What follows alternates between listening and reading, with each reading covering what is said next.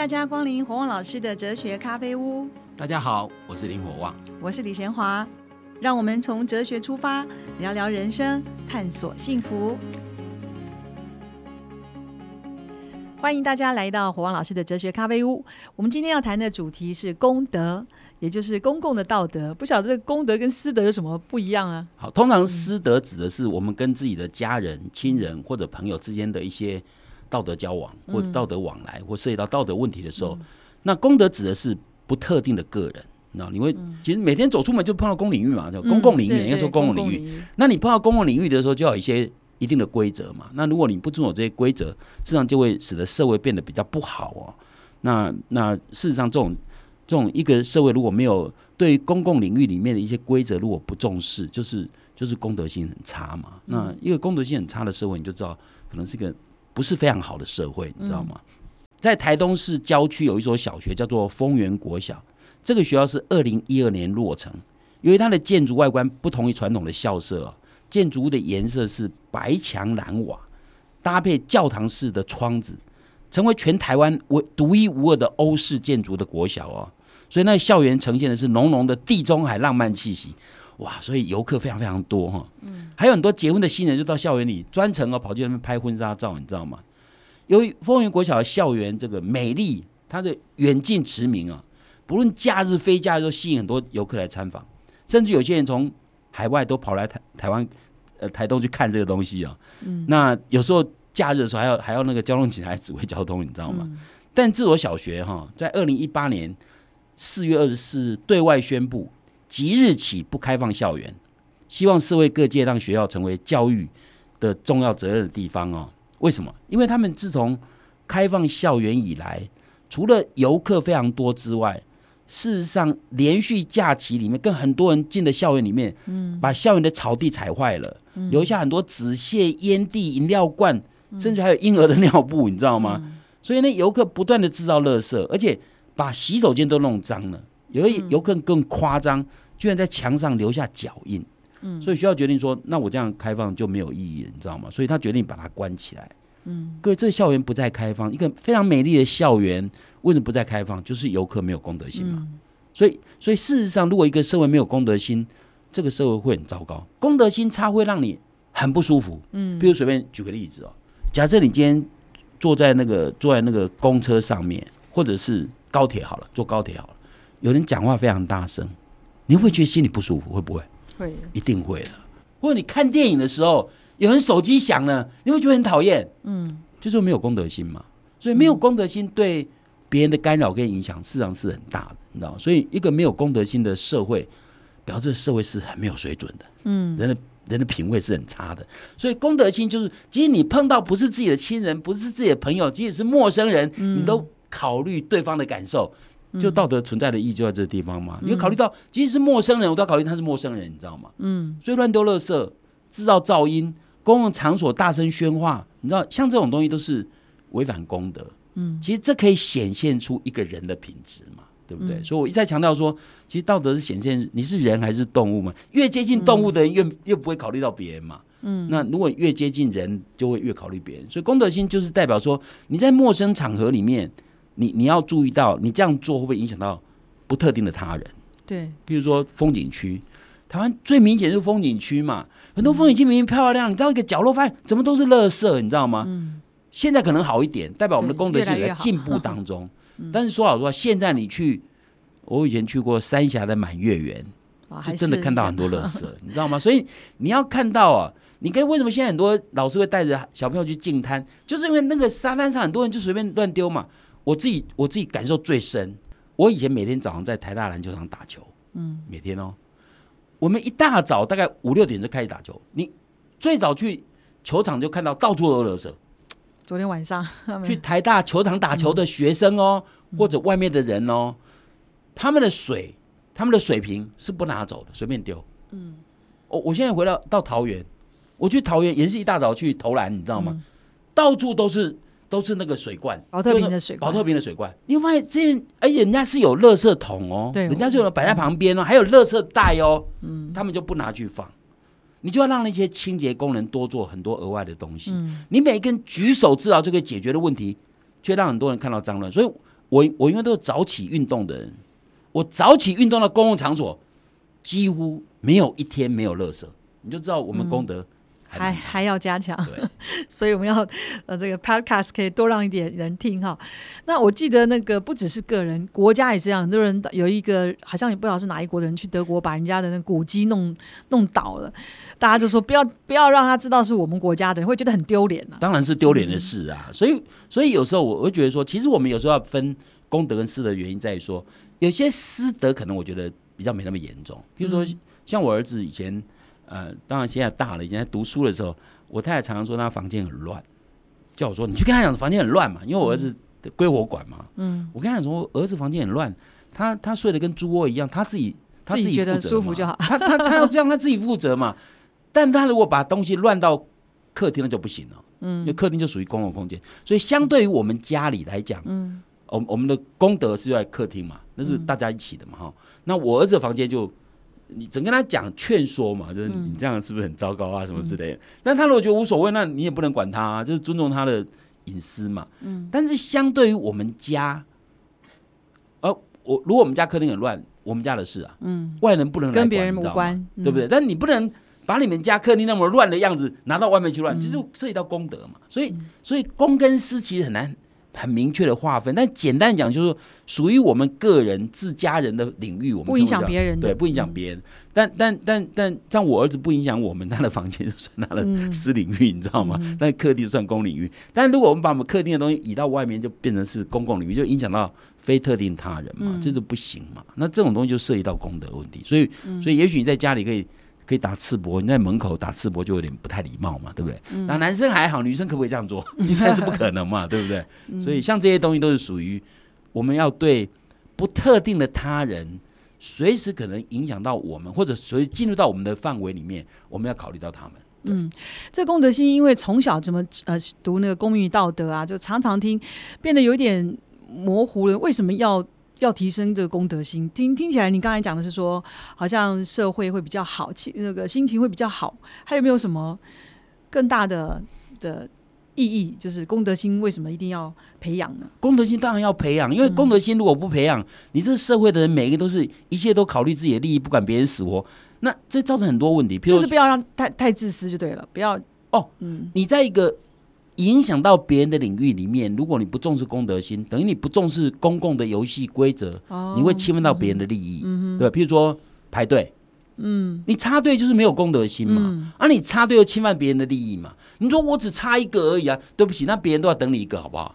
那如果你插一个可以，那别人也再插一个怎么办？对所以像这种东西都不可能不靠公德心来维持，你知道？台湾现在社会还好，插队算是一个 已经变成共识哦，嗯，很很人家很羡慕我们都排队。对啊，以以前的 以前根本不是这样嘛。那你你要知道，就是说，嗯，就是说，如果如果在某种状况之下，我们有可能因为因为个人利益有可能不会排队啊。譬如说，譬如说，如果如果今天那个车子很挤啊，那如果没有抢进去人就不能上车的时候，很多人啊，如果车子不没有停在该排队的地方，停在远一点的地方，搞不好很多人就用跑冲过去，你知道吗？但是无论如何，像这种都会让不舒服，让吃亏的人会觉得不舒服，所以。嗯不公公共道德就会产生不公平的东西。所以换句话说，你你会你会你会觉得说，假设今天很很多很厉害，很多人，譬如说去看电影啊，不是有人在排队吗？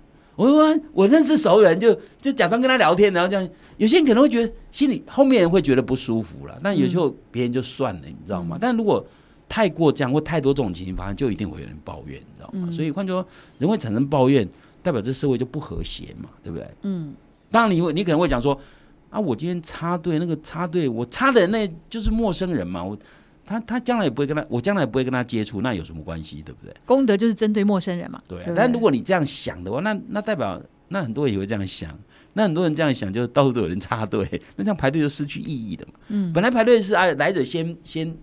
买，譬如买票，来者先买，后者就晚买，这很公平嘛。那如果大家都随时可能插队，排队就失去意义，对不对？那我想起来你以前说的那个搭便车的那个概念，是不是再给我们复习一下？对啊，所谓搭便车就是说，那对啊，我当然希望一个社会比较有功德嘛，大家都有功德，我当然有好处嘛。但是如果我一个人没有功德，差点对，那不是有好处吗？对不对？对啊，那那那那这个可以拿来怎么说呢？这很简单嘛。如果你的社会是个你你会搭便车会占到便宜，一定这社会大部分人都很守规矩，你才可能搭便车嘛，对不对？如果这个社会都不守规矩，那那那那那你占到什么便宜？比如假设这个社会没有人排队，或者排队没用，那你会占到什么便宜？就抢嘛，你知道吗？那如果是这样的社会，你有什么好处？所以你说，如果越多人搭便车，大家越来越多不愿意遵守了。当然了啊，当然，因为因为我今天排队都没有用，因为很多人都会插队，那干嘛谁要排队的？所以你想想，如果一个不重视功德的社会，这你要吗？就越来越乱。不可能要，因为不重视功德的社会，就比如车子来。有人本来在排队，对，车子来大家都抢嘛，那那谁看谁有利嘛？那你觉得说，反正我年轻力壮，我有利，但你的父母怎么办？你知道，搞不好你父母搭这都被他挤下去。你要这样的社会吗？你当然不可能这样的社会。所以你会想到，我会搭便车会占到便宜，一定是这社会是相当有功德。嗯，这个社会一定是相当守规矩，你搭便车才可能占到便宜。如果一个社会，根本没有规矩，你你搭便车占了什么便宜呢？搭便车就你搭便车，别人也搭便车，大家抢着搭便车，那就一切都靠靠靠靠谁比较厉害嘛，对不对？那就是这个社会就是一个充满了竞争斗争的社会嘛，看谁赢嘛，对不对？那这个你你你不可能永远是强者嘛，是不是这样？所以你不可能期待一个社会是到处乱丢垃圾，到处插队，没有人排队。你会希望活在这样的社会吗？应该没有人希望活在这样的社会嘛。所以一个人，如果你说处的社会是不重视功德的社会，你搭便车没有意义，因为大家都在搭便车。嗯，如果你所处的社会是一个重视功德的社会，搭便车者会有很强的心理压力。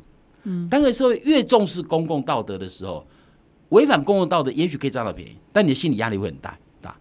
除非你是，除非你是脸皮非常厚，你知道吗？嗯，别人千夫所指，别人盯着你都无所谓，但这种人大概很少，你知道吗？就是说。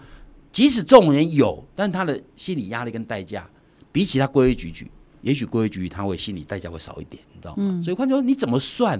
你搭便车永远有好处吗？你搭便车的结果是使得大家变成大家都不重视功德，那你活在一个不重视功德的社会，对你没有好处。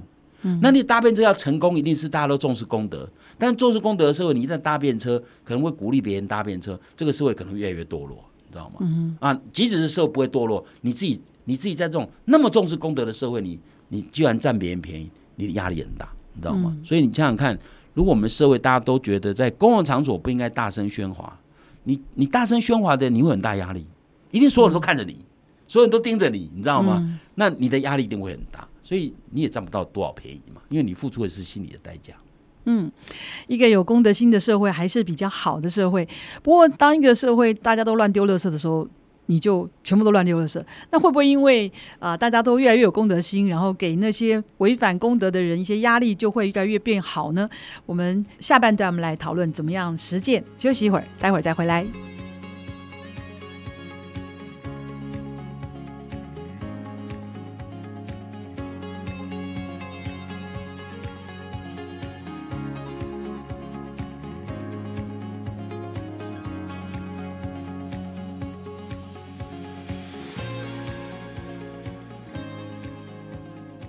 欢迎大家再次回到火王老师的哲学咖啡屋。我们今天谈的主题是功德。我们上半段讲到功德，一个有功德的社会是啊，大家都很喜欢的。那就是实践起来不知道怎么样去实践哈，这个怎么样提升个人的功德心，或者是一个城市的功德心？假设这我听过很多城市是这样，本来是很好，后来来了一批移民，就弄得乱七八糟，以后大家就劣币逐良币，他们就走掉了。那还是说这些？移民也好，或者是一些外来的人，被这些好的气氛影响而慢慢变得有功德，这个功德心怎么怎么实践？这都有可能啊。但是一个社会一定要有人有心去做这件事情。譬如我举个例子，我在美国求学的时候，有有三件事情让我印象深刻。第一件事情就是，我每次进入大楼的大门的时候，前面会帮我推开，然后扶着等我。嗯，我我我现在如果在我家的大楼，我也会这样做。如果后面有人，我一定先推开，然后等着他进来。但台湾很少这样做，嗯，现在还是很少哦，对，很少人说要闪，每个人都推开门以后自己就进去，不管后面的人 被打到。哦，这件事让我印象非常非常深刻，所以我来我回到台湾以后，我只要进大门，很重的玻璃门，我推开以后一定看看后面有没有人，我会帮他撑着，你知道吗？因为你没有多耽搁一点点时间，但但后面会觉得很很感谢，你知道吗？我觉得人跟人之间善意的关系这样建立其实是很棒的。第二件事情是汽车驾驶人。只要看到 stop sign，就是写个 stop，一定停，一定停哦，不管有没有人都停哦。我这一点让我也是印象深刻哦。那第三件事情，美国人开车碰到行人一定礼让。哦，这一点，哎，那那已经多少年前了？我留学一九八零年代，可是可是那个年代就让我非常非常惊讶，就觉得哦，这是一个文明的社会。我我再强调，文明的社会是会考虑到别人的社会，尤其会关心弱势的社会，你知道吗？那所以我说，怎么样培养公德心？我认为第一个叫培养同理心。嗯，真的培养同理心其实非常非常重要。就是说，嗯就是说，假设今天你要插队，虽然是陌生人，对不对？你要想想看，你插队，如果那个被你插队的人在后面的人心里会怎么想？嗯，所以换句话说，扩大同理心非常非常重要。我们很容易对自己的家人朋友有同理心，但对陌生人其实很少。嗯，所以，但是如果我们能够培养一些对陌生人这样的关怀心跟同理心，我觉得，我觉得比较容易。产生功德，像儒家的教育里面也会跟你这样讲，我们很自然会关心自己的家人第一优先，再关心邻居朋友。那事实上，培养同理心就把你的圈扩大，嗯，包括你对你的呃对你的呃本城镇的人，比如一样是台北市啊、桃园市，然后或者是整个国家的人，然后我我觉得这是一个很重要的概念，就你的同理心的范围越扩大，甚至最后关系到整个社会，这样这样事实上啊，像像这如果能够往这样扩展的话。可以使人际关系，我认为是一种比较善性的发展，你知道吗？所以功德一定涉及到同理心的问题啊！你尽量把自己的同理心往自己同心圆那个圈圈，就扩大自己家人，你要慢慢扩大哈。嗯，所以所以你我刚刚讲你要插队，想要不要你要你要你要插队，想想看，说万一那个被你插的人是你的，万一是你的家人被人家插队，或者你。赶公车的时候抢着冲上去，你只要挤赢就好了。那你的父母如果年迈，在这种状况下，你会怎样？就是你，你要用这种方式去思考。那那这是第一个。第二个，我我一再强调就是思考能力。嗯，日常生活里面，我们我们的行为可能跟道德无关哦，但是一个有思考能力的人，可能就会就会做出比较不一样的事情。比如说，假设我今天走路要超超小短径啊，我就从一块草皮就这样穿过去，这其实是一件。无关轻重的事情，我超超短路嘛，就这样走过去嘛。但是如果你想想看，如果每一个人都这样走，那个草坪会被踩死。嗯，所以所以即使一件无关道德的事情，你会考虑说我要不要这样做的时候，我会多想一下。所以有思考能力的人会对很多事情会多想一下。那我觉得多想一下可能就会会不太一样。所以我我我每次讲说，同理心跟思考力其实是一体的两面。越有同理心的人，其实他可能想的更多。所以，所以有时候我们讲三思而后行啊，就是说，就是有些事情可能无伤大雅，可是你你觉得这样做会不会造成不同的影响？有有时候你跟一个朋友开个玩笑，你可能觉得无伤大雅，但你有没有想过他是一个什么样的人？开这样玩笑他能承受吗？你知道吗？类似这样的东西，其实我觉得还蛮重要。就是说，有时候你会觉得说，哦，我跟我的朋友就这样开玩笑啊，那跟一个陌生人这样开玩笑。哦，对不起，搞忘了陌生人经不起这样的玩笑哈。所以换句话说，其实有时候培养思考能力就是这样。另外一个，其实培养公德心最好的方法就是生活体验了。我觉得生活体验还蛮重要。嗯，现在很多小学非常重视这种体验式的教学，比如带孩子去。我刚刚讲净滩呐，当一个孩子看到一大片那个沙滩本来很漂亮的时候，一堆垃圾，一定感觉很不好嘛。哎，可是他们马上就说：“老师，这又不是我丢的，为什么要我捡？”对啊，但你可以，你可以跟他讲说，你希不希望我们我们看到土地干净一点？你希不希望？对啊，就是说，就其实这虽然不是你丢，为什么要你捡？就是说，我们社会上人制造脏乱，但是我们要让脏乱存在那边吗？那是我们自己的地球，我们生存的地方嘛，对不对？那你说，这是扩大这的只关心这个沙滩，你可能说我又不会来，可是你家人可能会来啊，你把你关心你的人可能会来沙滩啊，对不对？所以换句话说，像这些东西都是。都是很有趣的，直接去体验一下。那你譬如说很有趣哦，根据一个报道，世世界那个塑胶污染最严重的地方是南太平洋一个人迹罕至的小岛。这个岛上可以找到各种塑胶容器，你知道吗？就我们平常有些人就往河里河里一丢啊，或者海里一丢啊。日本在两千零八年制造一个荒岛求生的节日哦，画面上出现台湾制造的饮料罐。嗯，台湾台湾人觉得好丢脸，你知道吗？人家制造业节目居然他们台湾表示我们把人家饮料罐乱丢嘛，然后飘到日本去。所以，所以事实上，净滩活动可以利用这个净滩现场，就可以跟孩子讲说，为什么我们应该有公德心，你知道吗？所以，否则你看日本的节目出现台湾的乐色，你不觉得？很台湾人很丢脸吗，这丢脸丢到全世界去了，你知道吗？所以我们要告诉他说，为什么要有公德心？虽然这件事情不见得是你做的，但如果是国人做的，那丢丢脸丢到国外也是一件丢脸的事，你知道吗？那我们要培养这样的概念，让他扩大他的同理心跟关怀面。那事实上，体验活动有时候还蛮有效的。我今天跟台下学员讲说，你们过马路的时候，汽车在等待你过马路，但你知道很多人过马路，我我到现在我都看到哦，很多人过马路完全无视于车子要等他过去，嗯。慢慢过，聊天，看手机，你知道吗？但如果你过马路的时候，那个汽车上的人，如果因为你知道他过马，知道知道你在等他过马路，你就快速通过，他他会很感谢的眼光。嗯，甚至我自己曾经有过，我我因为快速通过那个马路的时候，车上人跟我小按一个喇叭，其实是谢谢我的意思。嗯，那种感觉不是很好吗？对不对？就你有替他着想。嗯，对，就说。一个有公德心的人会对陌生人，你不会想占他便宜。嗯，像像我自己开车，经常碰到很多行人，他完全不管我的车，你知道吗？他就他明明是闯红灯，他还闯，你知道吗？嗯，还有人闯红灯还慢慢走，嗯，哇，这让我觉得是傻眼，你知道吗？还有尤其最气的就很多年轻人过马路，完全就跟平常日常过生活一样。人家说马路如虎口。其实马路就是要快速过，因为那是个危险的地方，甚至有交通的地方。可是他们就完全无视，因为尤其好同学聊天就完全无故，你知道吗？我觉得这就是很没有公德心。坦白讲是这样。当我看到那种状况的时候，我就觉得很糟糕，我就觉得感觉很不好，你知道吗？那我们知道公德心的重要，也知道怎么培养公德心。那问题是有公德心的人，如果看到那个缺德的时候，我们要怎么纠正他？现在。好像及时的纠正也是好，可是也会有压力啊。怎么去？那当然，所以我一再强调说，重视品德跟人过一个比较精彩有益人生是相关的。但是对于别人没有品德，你要怎么处置？有时候是需要智慧。就你要当别人没有公德心，譬如说我今天，我我就曾经跟一个行人讲说，因为我我骑着脚踏车嘛，然后我是绿灯，我要过去，一个行人就是闯闯红灯，我跟他讲说，哎，这是你是红灯，哎。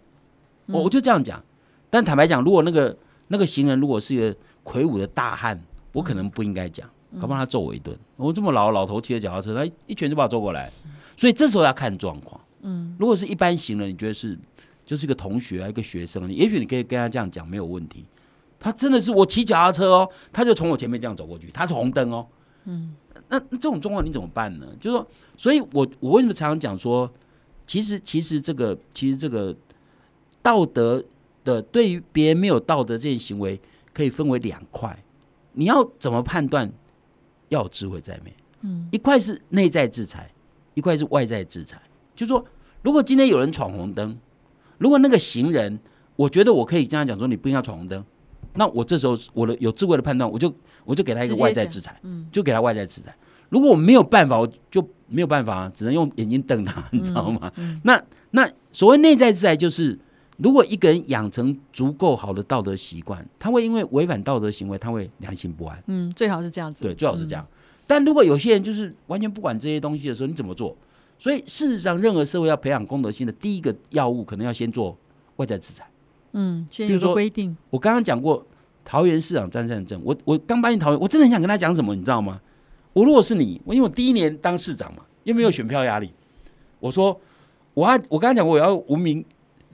指导市政，对不对？嗯，我现在开始做一些有文明的事情，譬如说，我取严厉取缔乱丢垃圾，严厉取缔违规交通，我严厉取缔机车骑上人行道，像人家上人行道就要签嘛，你知道吗？就要签旗嘛。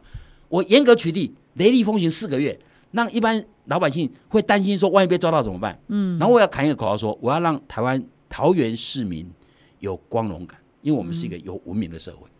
哎，我觉得可以这样做，你知道吗？所以那就先外在制裁嘛。嗯，外在制裁达到一定程度以后，很多人会违规，担心被惩罚。很快有这个气氛。对，担心被惩罚以后，他就比较不敢做。嗯嗯。像现在不是政府规定一定要礼让行人嘛？所以现在，嗯，即使在桃园，我发现都礼让，你知道吗？因为会被取缔嘛，你知道。所以外在制裁可能是第一要务。但是完全靠外在制裁是不行的。如果我们讲道德一样，完全靠外在制裁就需要很多警察嘛。除了我们现在允许人民可以当警察，你知道，我就录像嘛，对，我就把它录影。那当然这样做其实会也有坏处了，搞不好很多人随便就给他到处照，这样就增加政府很多不不必要的困扰。但我要讲的就是说，如果一个人不重视功德，或一个社会不重视功德，或一群人不重视功德，其实最先要做的工作可能就是外在制裁。我用惩罚的方法，乱丢垃圾我就罚钱嘛。比如我刚刚讲过，桃园市如果我是站任市长，我先做几件事情，我先把警察的大大部分能力作为取缔违反公德的事情，制造噪音、乱乱丢垃圾，你知道吗？或者或者不遵守规矩、不排队、机车乱闯、乱停汽啊，在台湾看到就是乱汽汽车乱停、汽机车乱停，像这些东西，如果你是雷厉风行去取缔，四个月就好。对，马上就整齐了，整个。而且这个外在社会产生一定的贺主效用，嗯，接下来可能就会慢慢变成习惯，知道不应该这样做，那这样就会变成内在制裁，你知道我讲意思吗？那那我觉得你如果要达到一个比较有功德的社会，公权力当然是第一要务嘛。所以我觉得说，我们虽然不能完全靠法律，但我们可能第一个还是要靠法律来做，然后接着才会内化，知道说哦这样做是不应该。那我觉得。就像我常常讲，我们教孩子的时候也是一样，教孩子一一开始就跟他讲说不可以这样，不可以那样，但是要使孩子真的不这样做，一定要告诉他为什么，为什么，为什么。所以我刚刚为什么讲说，我如果是詹善镇市长，我会说我希望桃园是一个文明的城市，桃园的桃园的市民会有光荣感，因为我们是会考虑别人的人。那我觉得这样会有产生内在制裁的效果。嗯，听起来很有效果 啊！黄老师指出了一条路来，我们可以先从外在制裁来努力，慢慢让它成了真的内化啊！所以今天整个功德听下来，都记得吗？怎么培养功德心呢？其实你可以啊，先扩大你的同理心，然后呢，多多思考一下，然后也可以去体验，那就自然而然扩大了功德心。我们都希望有个很好的社会，希望听众朋友都能够一起来努力。今天就讨论到这边，我们下一集再见。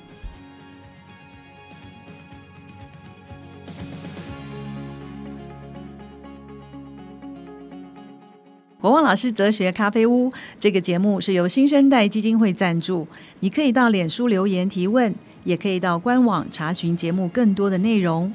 我们节目每个礼拜四都会更新，欢迎准时收听。今天节目就进行到这儿，我们下一集再会，拜拜。